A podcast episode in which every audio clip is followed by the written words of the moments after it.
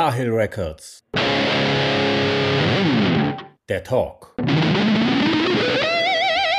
Hallo, hier ist Barhill Records, der Talk. In jeder Folge stellen wir KünstlerInnen, Bands oder Personen aus dem Umfeld des Indie-Labels vor. Zu Gast in der vierten Folge sind Phil Maas und Danny Laub. Sie sind zwei von drei Mitgliedern von Hall of the Mountain King. Die machen einen Mix aus Emocore, Metal und Sludge. Im März erscheint auf Barhill Records ihr Album Revolted. Dazu gleich mehr. Viel Spaß mit dem Interview.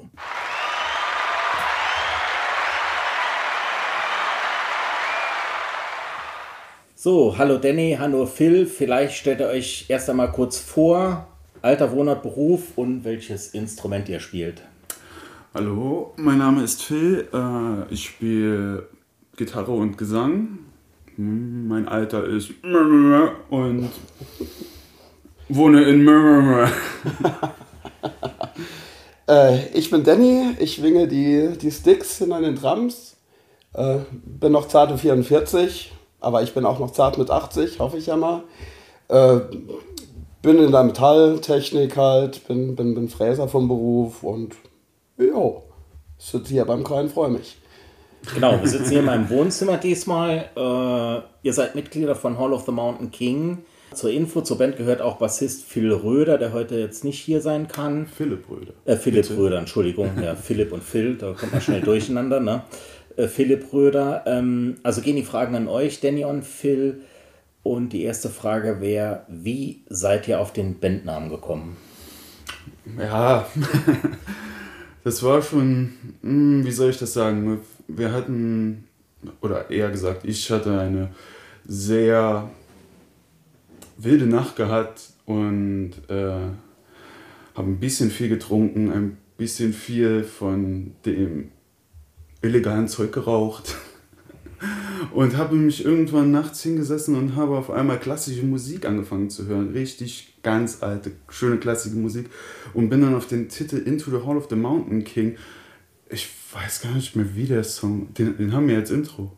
Den haben wir als, als Live-Intro tatsächlich. Aber ich weiß tatsächlich auch nicht, wie der Komponist hieß. Äh, ich glaube, Kannst ja nicht sagen. Gregor Krieg oder so. Ja. Ich meine Aber ich denke, wenn, wenn man es hört, ist das wohl jedem ein Begriff aus den 80er, äh, 80er Jahren. 18. Jahrhundert. 18. Jahrhundert ist der mhm. irgendwie. Äh, ja, und ich hatte es den, den Jungs mal in der nächsten Probe vorgestellt und ich, ich wollte auch eigentlich den Titel äh, Into the Hall of the Mountain King, aber die haben gesagt, das wäre dann doch viel zu lange. Lass einfach das Into weg und wir nennen uns einfach nur Hall of the Mountain King. Und so ist das dann später entstanden. Finde ich ein guter Name, passt, finde ich auch sehr gut zur Musik. Äh Wir werden auch oft mit diesem, wie heißt, wie heißt diese andere Band wieder? Äh, Sabaton. Die hat auch so ein Album gemacht, wo auch Hall of the Mountain King heißt. Ah, okay. Und äh, da wird mir oft gefragt, ob wir, oh, seid ihr Sabaton, ist das Sabaton? Ich meine, äh, ich weiß es nicht. Sabaton oder Savatage. Auf jeden Fall, wenn wir, ja.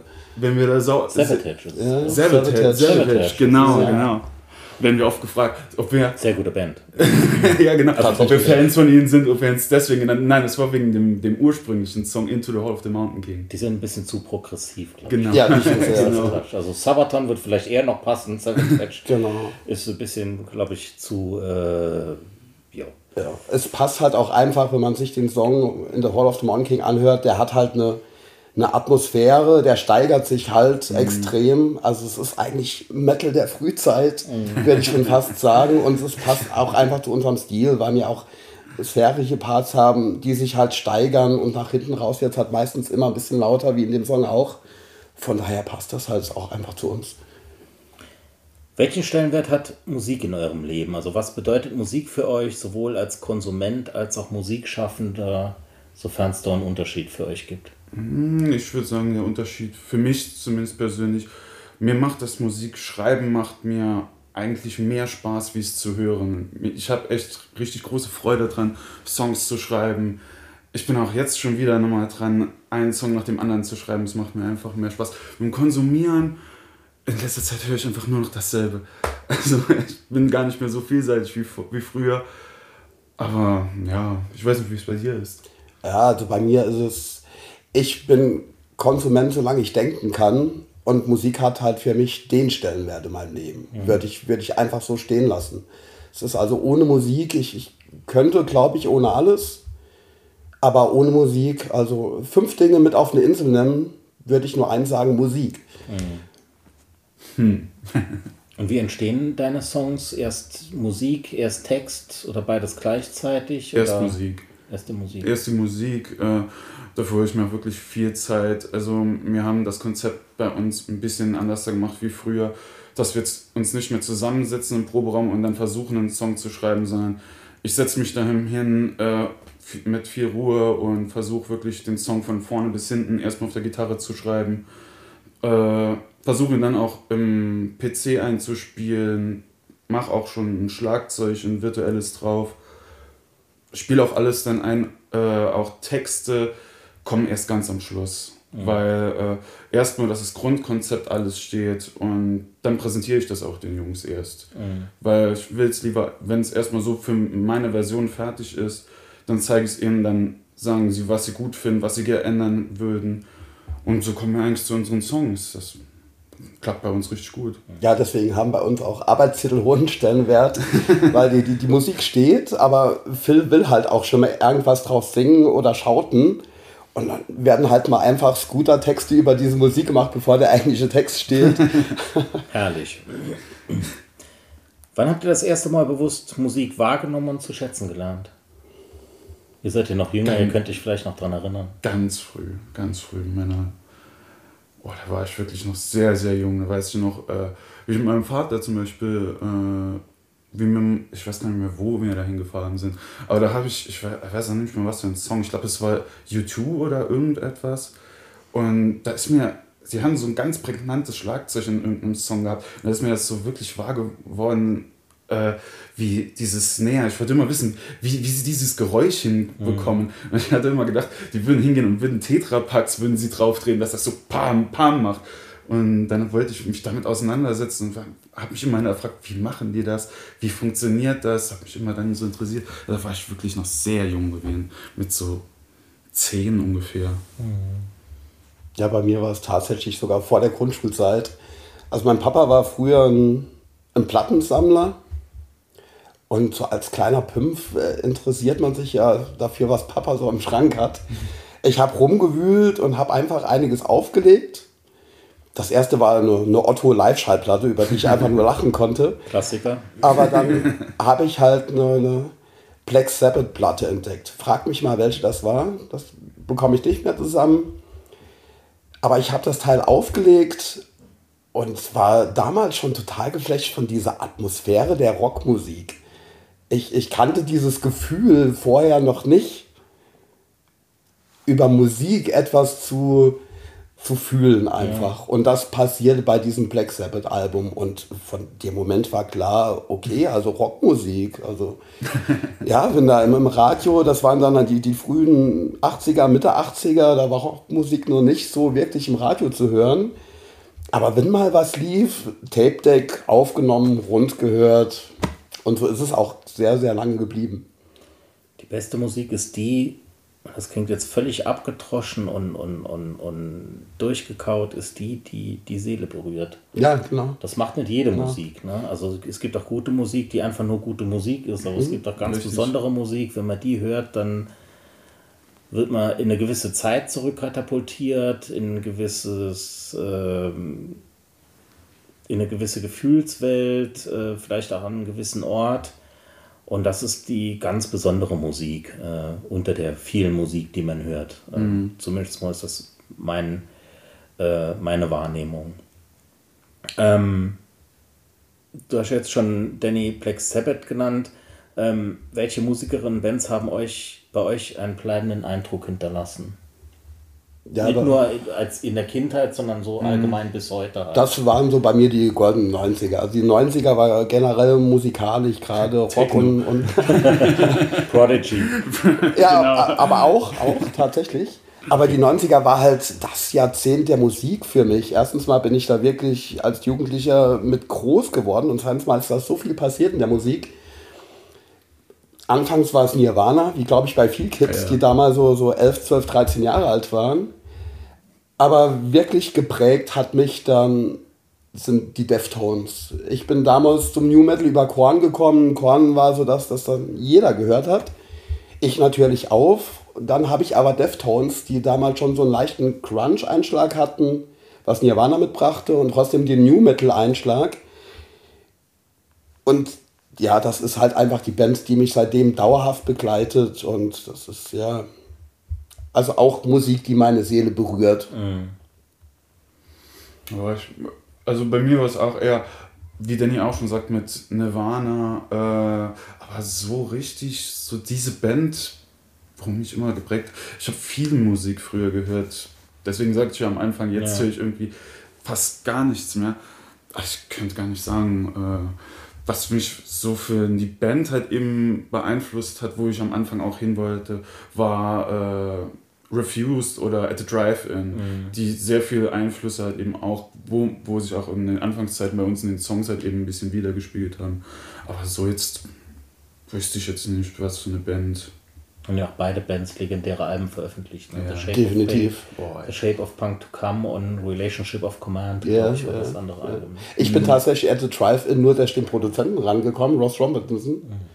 Hat Gegen das Album Korn, produziert, der hat halt Korn produziert und da wurde ich neugierig. Also vorher wusste ich auch nichts mit dieser Band anzufangen, aber ein großartiges Album und großartige Band.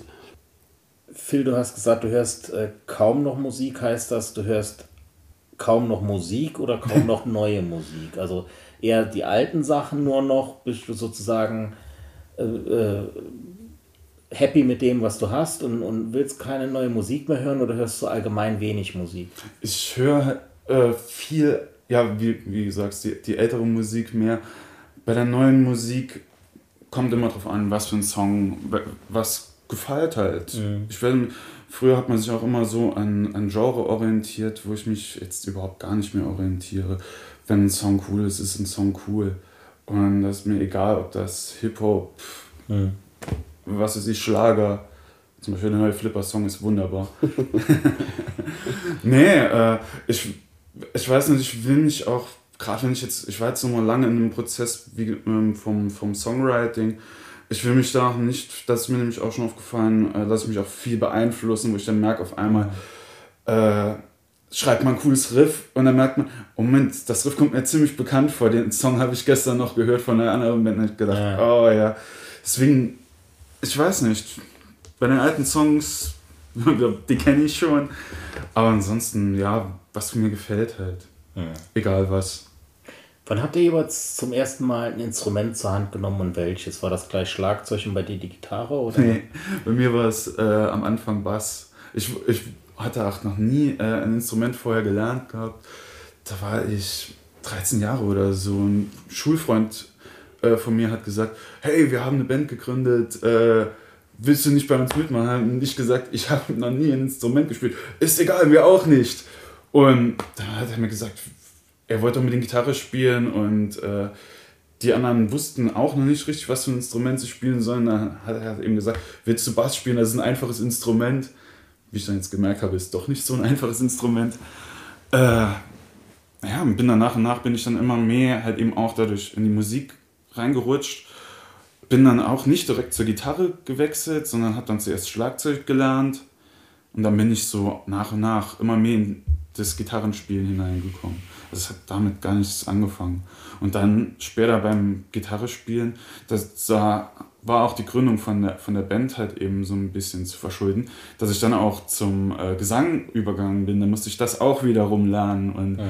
das hat mir dann auch immer mehr Spaß gemacht und dann gemerkt, ja, es funktioniert äh, immer besser und äh, dass das klappt, hätte ich auch nie gedacht eigentlich, dass, dass ich mal so einen Weg einschlage mit der Musik. Ist vielleicht auch ganz hilfreich, wenn du alle anderen Instrumente auch spielen kannst, um dich dann sozusagen beim Komponieren reinzuversetzen, wie die genau. anderen Parts sein können ja, oder genau. was die anderen äh, äh, beisteuern könnten zu dem Song. Genau, ja. genau, das hat mir wirklich Weil sehr viel Gefühl, geholfen. Gefühl dafür hast. Und bei dir, Danny, was war das erste Instrument? Der Kochtopf meiner Mama. Die hat sich bestimmt gefreut. Die hat sich gefreut. Also ich war auch damals vier, fünf und wirklich auf allem rumgekloppt, was irgendwie Krach gemacht hat. Und mein Opa hat dann damals gesagt, der Junge muss Schlagzeug spielen. War aber eigentlich noch zu jung dafür. Und dann ist mein Opa mit mir zur Musikschule, damals in Sulzbach. und habe mich einfach zur musikalischen Früherziehung angemeldet. Und da hat sich auch schnell rausgestellt, dass ich halt einfach irgendwo drauf rumklopfen muss. Und dann mit sechs Jahren bekam ich einfach nur eine Snare geschenkt. Und habe dann auf der Snare so meine erste Gehversuche im Schlagzeug probiert und ich bin, bin da hängen geblieben. Ich habe es mal irgendwann noch mit Gitarre probiert, aber ich dachte, nee, so Melodie nicht unbedingt, eher der Beat. Der Beat. Und da bin ich dabei geblieben. Und wie lange hat das dann bei euch jeweils gedauert, bis ihr angefangen habt, irgendwie so eigene Ideen, Songideen zu entwickeln? Ich will jetzt nicht gleich von Songs reden, aber. Mit 15. Okay. Mit 15. 13 direkt.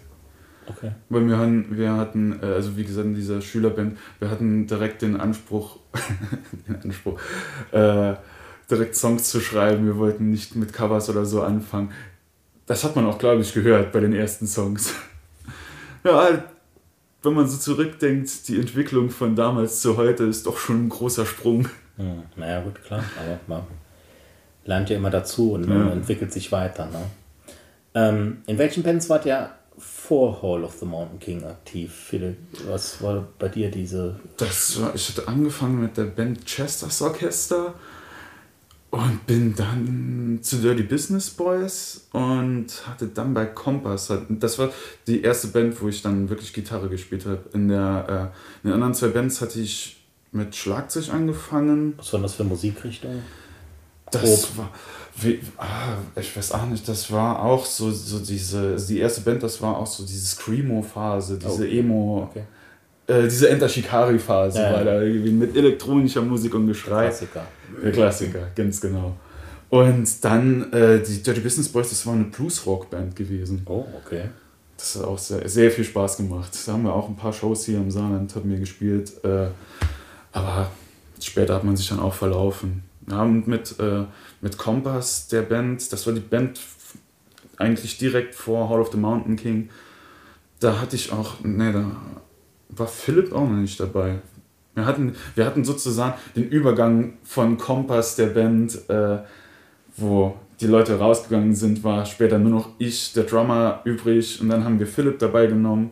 Dann ist der Drummer auch irgendwann rausgegangen. Dann haben wir Danny haben wir gefunden. Ja, also eigentlich war ich auch der neue Drama von Kompass. Genau. Aber wir haben halt relativ schnell festgestellt, dass es doch eine andere Richtung Das- geht, wie Kompass damals ging. Vor allem, Dachten es ja, war ja auch gar keine, gar keine Mitglieder mehr von der eigentlichen Kompass-Band übrig Ja. gewesen. Es war eigentlich nur noch ich gewesen. Und dann haben wir gesagt, wir machen wir einen neuen Bandnamen. Also wir gründen eine komplett neue Band. Ob, ja so obwohl Sinn. die erste EP, die 2019 erschienen ist, da waren halt wirklich noch alte Kompass-Songs drauf. Genau. Ne? Also die, die mit Kompass entstanden sind, die wir dann nur ein bisschen neu interpretiert haben. Von daher klingt die EP auch doch noch sehr, sehr anders und sehr experimentell als alles, was danach halt veröffentlicht wurde. Was hast du vor Kompass, Hall of the Mountain King gemacht? In welchen Bands? Viel. Oh, okay. Viel, ich habe viel. Also ich habe damals angefangen mit Unknown AH. Diese Abkürzung AH wusste aus der Band niemand, wofür die steht. Es klang halt irgendwie cool. Das war so diese, es entstand daraus, dass jeder Rage Against the Machine toll fand und wir einen Sänger hatten, der nur rappen konnte. Er hat's gemacht und dann war aber noch ein Freund, der aus dem Metal kam. Also haben wir so, okay, mit zwei Sänger. Der eine rappt, der andere macht so ein bisschen den, den Metal-Part, so dieser typische Crossover. In der Zwischenzeit habe ich Two-Tones. sahen schon Linking Park. Ja, ja, aber du, damals wurdest du auch belächelt, wenn du sowas gemacht hast. Ne? Also, äh, dann zwischendurch habe ich Two-Tone-Ska gemacht mit einer Band Okay, namens äh, Sklav. Ja, die, die, haben uns, alles ans Tageslicht. Die haben- alles ans die Tageslicht. haben sich mit uns damals einen Proberaum geteilt und deren Drama ist ausgestiegen und da haben sie mich gefragt und dann habe ich das auch so zwei, drei Jahre mit den Jungs gemacht. Dann kam die New Metal Zeit, das war dann die Band Dead Cold Seed, mit der ich dann auch eine Platte veröffentlicht hatte. Was heißt veröffentlicht? Zu der damaligen Zeit war es ja nicht wie heute. Da brannte man CDs selbst, Ja. hat die hin und her verteilt. Schön mit Edding immer auf die CD draufgeschrieben. Danach war ein bisschen Pause und dann kam Thrall. Das war halt so die Band vor Hall of the Mountain King. Das ging dann schon eher so in die Doom-Richtung mit einem kleinen Einschlag von, von Deftones und vielleicht ein klein bisschen Stoner mit drin. Und dann kam Hall of the Mountain King. Wann war das mit Hall of the Mountain King? Die, 2019? 19. die Übergang Ja. von Kompass zu Hall of the Mountain King. Der, die Überschrift, die Übernahme. Ja, 2019. Das war die feindliche Übernahme des Dramas, ja. genau. Und seid ihr jetzt noch in anderen Bands involviert oder beschränkt ihr euch auf Hall of the Mountain King?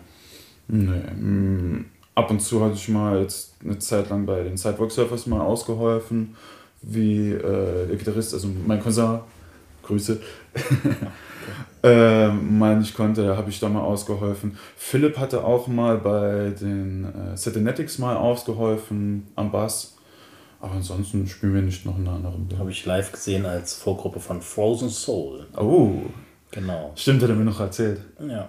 Übrigens sind die auch zu sehen bei uns. Auf der Release-Party sind die Satanic Six auch zu sehen. Ah, ja. Sehr gut.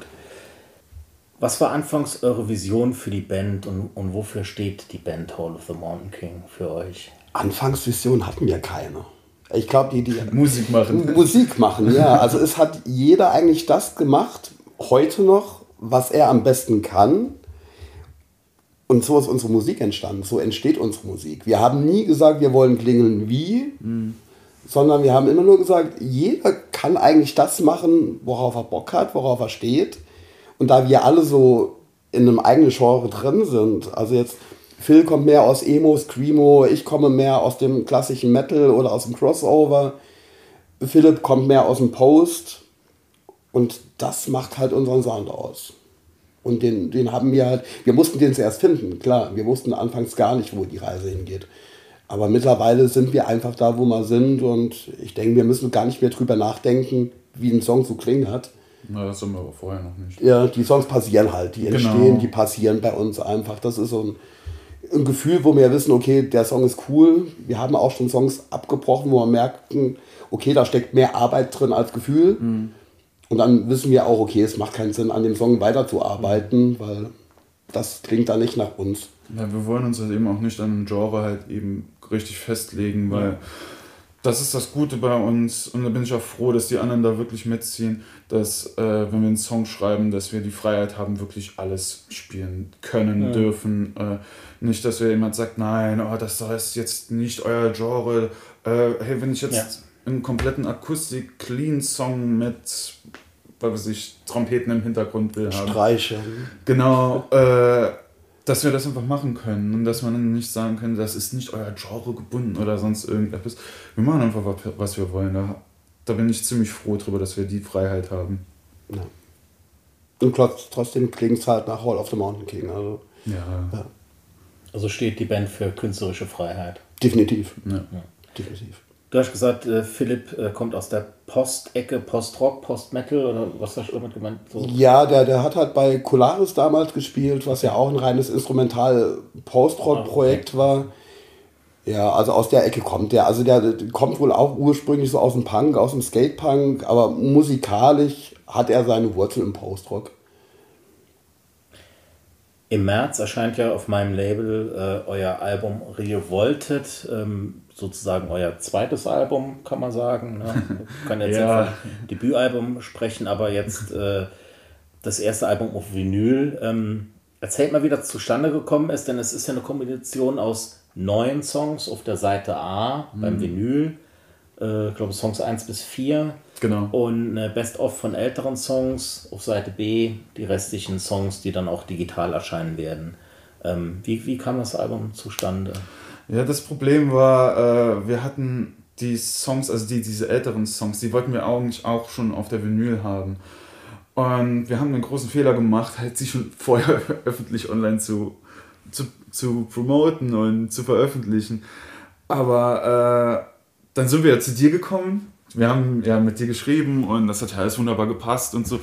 Aber wir hatten jetzt, das war wirklich kurz danach eigentlich, oder? War's Ja, das, das, das war also. das, war, das war wirklich kurz danach, wo wir es veröffentlicht hatten. Dann, Genau. wir, dann haben wir schon ein, zwei Songs von der neuen Platte, also von, von, den, von der Platte, wo jetzt rauskommt, hatten wir schon geschrieben. Und ja, jetzt ein komplett neues Album nochmal zu schreiben, das war jetzt die Zeit Mhm. auch ein bisschen zu knapp für uns. Deswegen hat Danny die Idee gehabt, dass wir einfach äh, die alten Songs, dass wir die besten rausholen, wo uns am besten gefallen und dann noch mit den neuen Songs, wo wir jetzt schon angefangen haben, dass wir da einfach noch einmal ins Studio gehen und die neu aufhören, dass man nicht die alte Platte halt eben mhm. äh, einfach nochmal macht, sondern dass man da ein bisschen was Neues hat, dass man sich dann äh, darauf freuen kann, dass man nicht schon die Songs, wo man schon kennt, sondern äh, auch neue Sachen, dass die, man sieht, die Entwicklung geht halt eben auch wieder weiter. Mhm. So ist das halt entstanden. Ja, es war halt auch ein, auch ein, es war ein stressiger Prozess. Äh, es war aber auch ein Glücksgriff mit unserem Produzenten, der Oliver 1000, Low Seven Studio. Grüße gehen raus.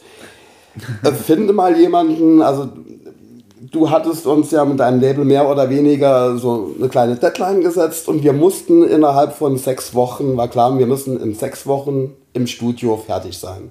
Das heißt, finde mal einen Produzent, der sagt, okay, innerhalb von sechs Wochen bekomme ich die Zeit. Auch könnten länger machen. Das sagt er, das sagt uns jetzt. Vielen Dank. Über den böse Labelchef hier. Den Ölplan hätten wir dann müssen an. Und der Oliver Tausend, der hat dann gesagt, nee, das bekommen wir hin. Wir haben dann innerhalb von sechs Wochen, haben halt wirklich die vier neue Songs komplett fertig geschrieben sind mit Olli ins Studio, haben die recorded, sind im Zeitplan geblieben. ja. Und dürfen, ja. dürfen die jetzt auch endlich veröffentlichen. Also wir, wir freuen uns drauf. Oh, endlich. Ich bin so froh. Ja. Bisher wurden alle Deadlines eingehalten. Ja, toll, toll, toll. Ja, aber echt. ähm, einer der neuen Songs, der auch als Single jetzt rauskommt, heißt In the Meantime.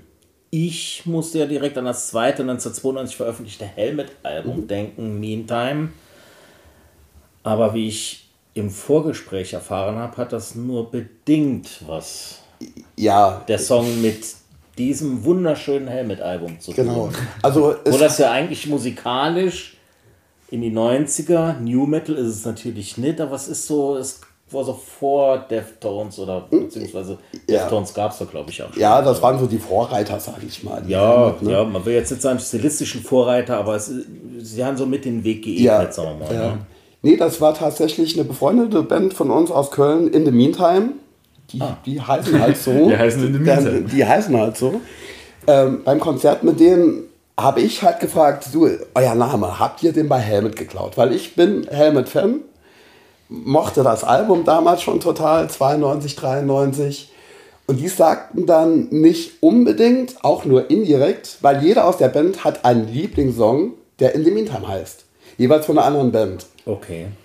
Und da haben wir uns gedacht, okay, also wir wollen in unbedingt. Reigen an In the Meantime Songs wir wollten uns steigen wir mit ein. Genau, wir wollten uns einreihen und wir haben gesagt, Jungs, wir schreiben euch einen neuen Lieblingssong. In the Meantime, der natürlich auch. Äh nee, nein, nein, nein, nein.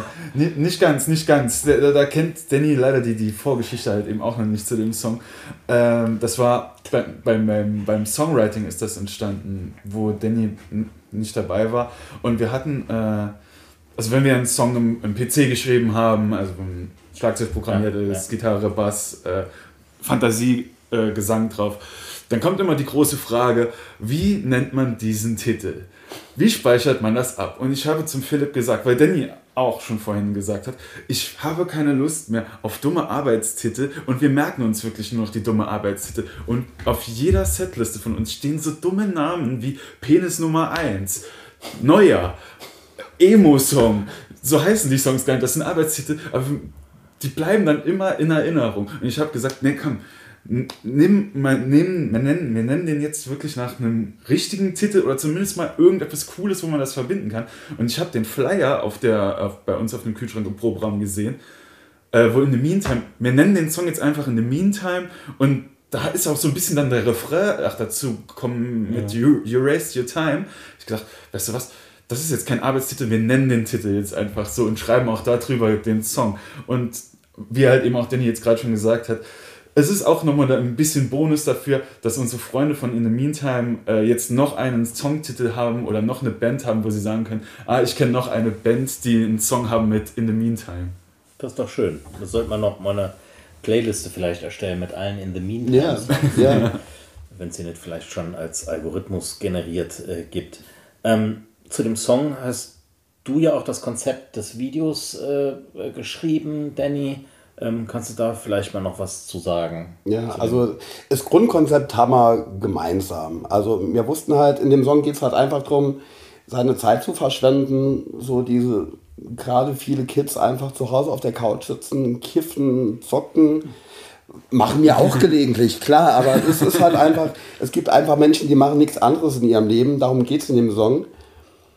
Und so bin ich halt auf das Konzept gekommen, von wegen, okay, wir, wir brauchen jemanden, der dieses Ganze wirklich so nach außen bringen kann und den Menschen zeigt, auf der Couch gammeln ist total für den Arsch. In dem Video geht es halt einfach um diesen einen Menschen, der auf der Couch sitzt, kifft, säuft, zockt und sein ganzes Leben geht an ihm vorbei. Menschen laufen an ihm vorbei. Geschichten passieren um ihn rum und er bekommt halt nichts mit. Dann nimm uns die leckere Sahnetorte. Nicht wahr? Ja, das ist, das ist ja eine Pointe, die da eigentlich Pointe. die, die Ja. wird, wird im Video dann öffentlich, denke ich mal.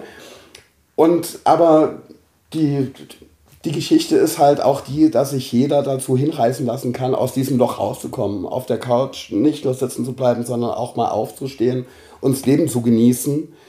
Und so baut sich der Song auf und so baut sich auch das Video zu diesem Song auf. Sehr gelungen auf jeden Fall. Ähm, hat das Album dann irgendeinen textlichen roten Faden oder werden in den Songs ganz unterschiedliche Themen angeschnitten? Der eigentlich, ja, es, wir haben schon so einen leichten Faden, in, wel- in welche Richtung die Songs gehen. Äh, viel über halt emotionale Probleme, psychische Erkrankungen und so. Aber wir haben auch andere Texte, zum Beispiel auch sehr witzige Texte äh, über den Song Edward Forty Hands zum Beispiel, wo es darum geht, über dieses berühmte Spiel von How I Met Your Mother, wo, wo man sich zwei Bierdosen an die Hände mit Klebeband klebt und man kann sich halt eben, man kann nichts anderes mehr machen, außer halt eben diese Bierdosen zu trinken. Äh, aber ansonsten, ja, so ein, ah, obwohl, ne, so einen richtigen Faden haben wir eigentlich nicht. Vergiss, was ich vorher gesagt habe. es, es, es geht halt generell in unserer Musik und textlich auch einfach um Emotionen. ja, genau. Eigentlich auch um so, so Dinge, wo wir einfach aus dem Leben halt eben äh, erfahren haben. Ja, Es geht auch um Liebe, es geht um, um Menschen, die mal da waren, nicht mehr da waren, um Enttäuschungen im Leben und aber auch, wie gesagt, einfach mal darum, auch Spaß zu haben und ein bisschen Bier zu trinken. Habt ihr persönliches Lieblingslied auf dem Album? Misjudgment of Instincts. Also das ist so, so mein persönlicher Hit. Den Film mag ich nicht unbedingt, aber der, der bringt für mich halt sehr Aber du viel. schreibst schon die Songs. Ja! Der Song bringt halt für mich einfach die Emotionen rüber, die die Hall of the Mountain King ausmacht. Bei mir ist es The Cake is a Lie. Mir gefällt der Song. Er ist so schön. Er fängt direkt mit Geballerts an und hört mit Geballerts auf. Ja, ist doch geil. Ist doch geil. Ähm, letzte Frage. Wenn ihr euch, es euch aussuchen könntet, mit welcher Band würdet ihr auf Tour gehen? Deftones. Wüsste ich jetzt nicht. Du willst Deftones? Ja, definitiv. Dann gehe ich damit. Ich gehe ich geh mal hin mit dir. ja. Oh, wie süß. Ja. Obwohl das ist, Liebe zum Schluss. ich, ich glaube, so, so im Lauf der Jahre ist es nicht nur unbedingt die Deftones, sondern der, der Sänger, der Chino, der jetzt auch mit Crosses auf Tour ist. Dieser Mensch, mit diesem Mensch würde ich einfach mal gerne die Bühne teilen. Vielleicht klappt es immer irgendwann. Dein Wort in Gottes Gehörgang. Immer gerne. Danny, Phil, vielen Dank für das schöne Interview. Wir danken dir. Danke dir.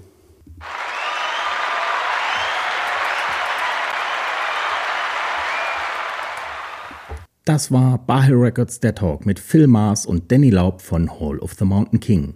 Denkt dran, im März erscheint ihr Album Revolted auf Vinyl und digital. Diese und weitere Veröffentlichungen findet ihr im Bahel Records Shop und dank unseres Vertriebspartners Cargo Records 375 Media im Fachhandel. Das war's für heute. Bis zur nächsten Folge. Ciao. Bar Hill Records.